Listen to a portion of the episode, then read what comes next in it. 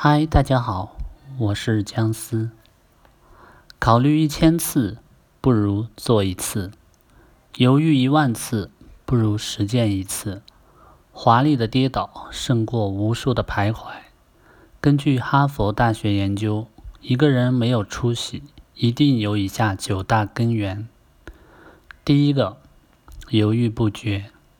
比鲁莽更糟糕的是犹豫不决。像墙头草一样摇摆不定的人，无论其他方面多么的强大，在生命的竞赛中，总是容易被那些坚定的人挤到一旁。雷厉风行，难免会犯错，但总比那些什么都不敢做的强。怀特黑德说：“畏惧错误就是毁灭进步。”第二个原因，拖延。计划很丰满，执行很骨感。很多时候，拖延就是逃避问题和懒惰，把横在前面的困难放大，望而却步，抱着能拖一天是一天的心态，找各种借口逃避，经常抱怨无聊的工作，我太难了，有一天再做也没有关系。随之而来，我们就会陷入工作越来越无聊，人生越来越无聊的泥潭中，愈加难过，愈加消极。会掉入懊悔过去和想象未来，时间累积会产生强烈的负罪感，而自我否定让人越来越焦虑。著名思想家罗曼·罗兰说：“感动是很奇怪的东西，它让你以为那是安逸、是休息、是福气，但实际上它给你的是无聊、是倦怠、是消极。”第三个原因：三分钟热度。世界上有百分之八十的失败都源于半途而废。三分钟热度的人，不过是从来没有体验到坚持做一件事成功后带来的喜悦。因为坚持的过程总是枯燥又充满了挫折的。人的天性就是好逸恶劳。每一年一开始，笔记本的前几页都写满了宏伟的计划。后面几乎都是空白的，购买了一本好书，可惜到现在都还没有开始读。下定决心健身减肥，差不多有五天之后就放弃了。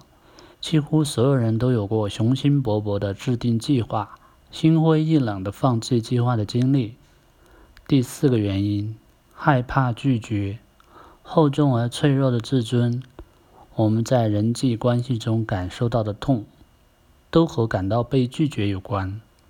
有时这种拒绝是很显然的，比如爱人突然离去，或者被朋友背叛和疏远；有时这种拒绝是很细微的，比如你给对方一个微笑的眼神，对方却离开了目光；或者你鼓起勇气给对方发一条短信，对方却很久才简短的回复。一个能放下自尊去做事情的人。是尊重目标成果导向的人，而把自尊心放在第一位的人，在人际交往做事情的时候，总关注他人对自己的态度。所以，一个人越是百无一用的时候，越执念于那些无足轻重的底线和小自尊心。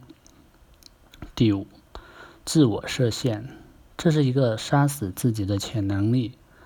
他们经常这样说：“我想做 A。”但我怕做不到，因为 B、C、D、E 各种原因，他们还没去做之前就先否定了自己，并给自己找了一堆不付出努力的理由。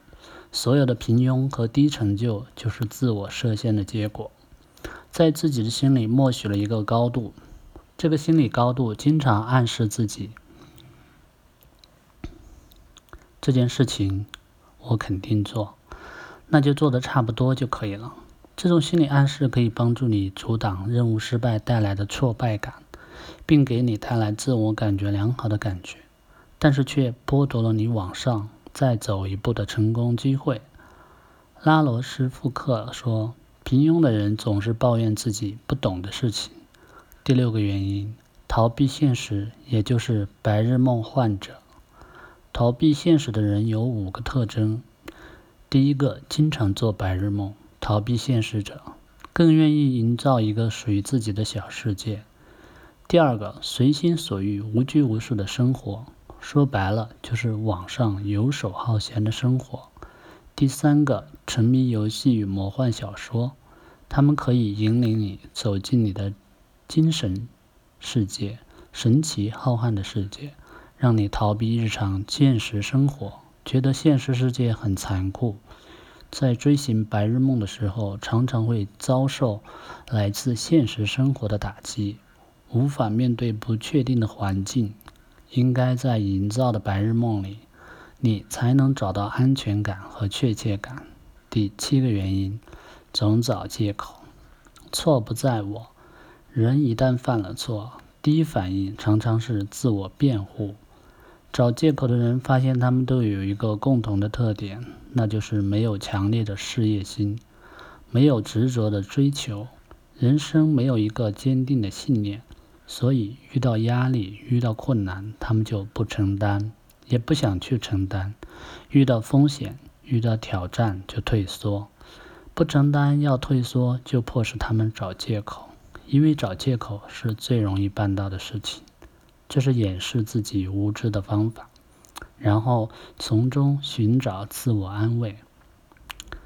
第八个原因，恐惧减少甚微的懦弱，他们在工作中总有这样的感受。害怕被领导批评，害怕别人觉得自己无能，害怕被别人知道自己的缺点，在于别人的评价，害怕犯错，害怕自己付出得不到回报。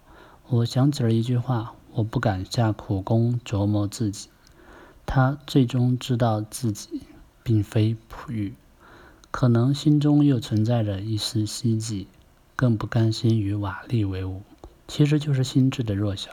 不愿意面对挫败感。第九个原因，拒绝学习。你不是寂寞，只是不想学习。学习需要费脑子，自我成长需要不断的自己争斗，多痛苦啊！还不如舒舒服服的躺在家里玩电话、看电影，然后等着同看同龄人薪资比你高，生活过得比你好时，你又在朋友圈感叹时运不济。我从没见过从早忙到晚，或者疲累身子未家的人感到寂寞空虚了。大多数人的寂寞空虚了，基本上都是吃饱了没事闲着干的。这个让你变穷的原因，随着时代的发展，一些不良的习惯可能会限制我们的观念。观念一旦固定，就会给我们带来消极的影响，会让我们不再用多角度去思考问题。哈佛大学的乔伊斯·马特勒教授告诉我们：树立起创业新观念，并踏踏实实的行动。不要认为成为富人是一件很难的事哦。谢谢大家的收听，希望大家可以点赞和订阅。拜拜。